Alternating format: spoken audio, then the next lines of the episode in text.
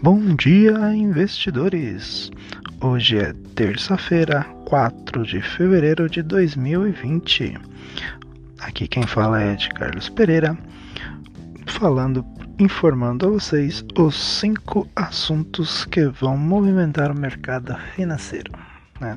Bolsa, as bolsas mundiais estendem aí alívio após a China registrar recuperação depois de self off na véspera. No Brasil, destaque para produção industrial. Bom, como foi visto aí ontem, a nossa B3 teve um, uma leve recuperação é, perante as bolsas, as bolsas é, chinesas, né? E falando no, nos chineses, o mercado é, reagiram hoje às medidas de, de estímulo do Banco do, do Povo da China e a Bolsa de Valores de Xangai. É, fechar em alta aí de 1,34%, os futuros de Nova York avançam em terreno positivo e apontam para uma abertura em alta, enquanto as bolsas europeias abriram em, e operam com ganhos. O mercado voltará a atenção nos Estados Unidos para o resultado do caucus do Partido Democrata feito ontem em Iowa, cujo resultado ainda não saiu, deverá ser divulgado ao longo do dia, bem como para os resultados das empresas em Wall Street. No Brasil, ficamos aí com destaque para o início da reunião do Copom, que amanhã pode definir novo corte na taxa básica de juros Selic para 4,25 ao ano. No noticiário corporativo, destaque para anúncio da venda pela Petrobras de Campos, na Bahia do Pará, Maranhão. Vamos lá, primeiro assunto do dia: bolsas mundiais. Os mercados chineses reagiram positivamente às medidas de estímulo do governo de Pequim e fecharam em alta com a Bolsa de Valores de Xangai avançando 1,34 na data de hoje, após as fortes quedas de ontem. O Banco do Povo da China, o BPOC, injetou 500 bilhões de yuans de liquidez no sistema bancário nesta terça-feira, por meio de operações de recompra reversa após já ter oferecido uma grande quantidade de fundos na véspera. Assim, é, os futuros de Nova York apontam para uma sólida abertura em alta nas bolsas de valores europeias, abriram e operam com ganhos. O surto do coronavírus continua e o governo chinês informou hoje que o número de pessoas atingidas né, é, ultrapassou aí 20.400 casos, com 435 pessoas mortas. Hong Kong registrou hoje o primeiro óbito, ainda assim os mercados ensaiam uma recuperação com o barril de petróleo em alta. E o encontro da OPE, da OPEP, né, mais para debater impacto no petróleo, os preços da tonelada de minério de ferro voltaram a cair em Daim, embora menos do que ontem, mas os metais aí se valorizaram em Londres, tá? Então, o, a bolsa de Dalian né, fechou em queda em 4 de, de fevereiro, com contratos futuros de minério de ferro negociados em, na casa aí, né, com queda, na verdade, fecharam em queda de 2,56%, cotados a 500 e 91 mil ienes, equivalente a 84,51 dólares.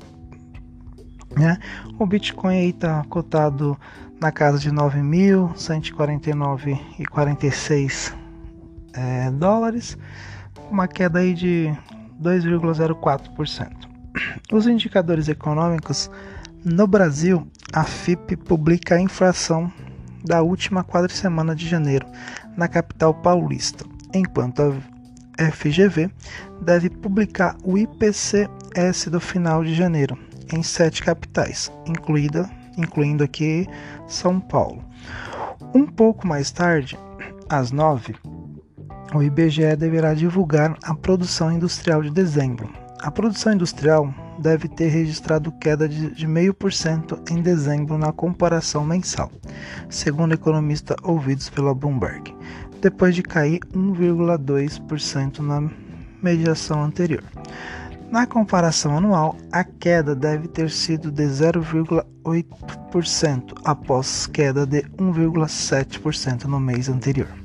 Na Europa, o Eurostat divulgará o índice de preços aos produtores de dezembro.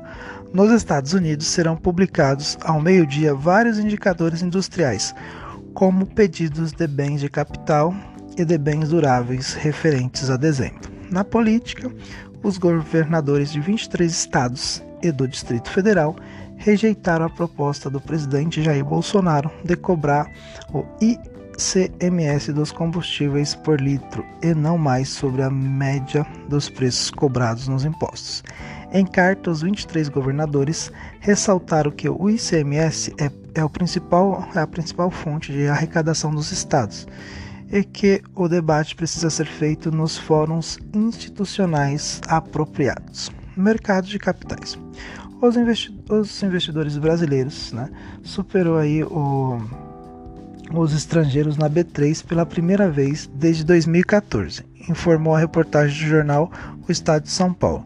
Com os juros baixos, muitos investidores migraram da renda fixa para as ações em 2019. Os investidores brasileiros somam 52% dos investidores na B3, enquanto os estrangeiros 48%. Apesar dos investidores estrangeiros terem retirado 40 bilhões da bolsa de valores de São Paulo no ano passado, o movimento cresceu e a expectativa é que aumente neste ano. A saída dos estrangeiros da Bolsa Paulista contrariou a expectativa que a aprovação da reforma da Previdência atrairia mais capital externo para o Brasil. No noticiário corporativo, a Petrobras PETR3 e a PETR4 divulgou ao TIAS para a venda de sua participação em dois blocos na bacia Pará-Maranhão. O BPPA-MA3 e o BPPA-MA8. A estatal petrolífera brasileira tem 100% do BPPA-MA3 e 80% do BPPA-MA8, no qual a chinesa Sinopec é minoritária com 20%.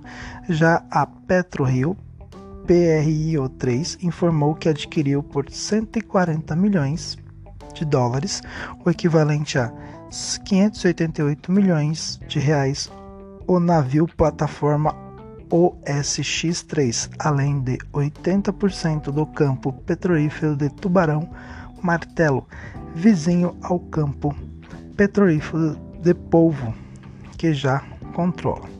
Já a BR Maus BRML3 adquiriu fração adicional de 5% do shopping Vila Lobos. Tá? Então, essas aí praticamente são as, as principais notícias do mercado nesta terça-feira. Acreditamos que hoje a, o mercado continua aí em alta, né? É, seguindo os mercados lá fora. Então, para vocês investidores aí, eu vou ficando por aqui. Quem vai às compras aí, uma excelente compra e até amanhã.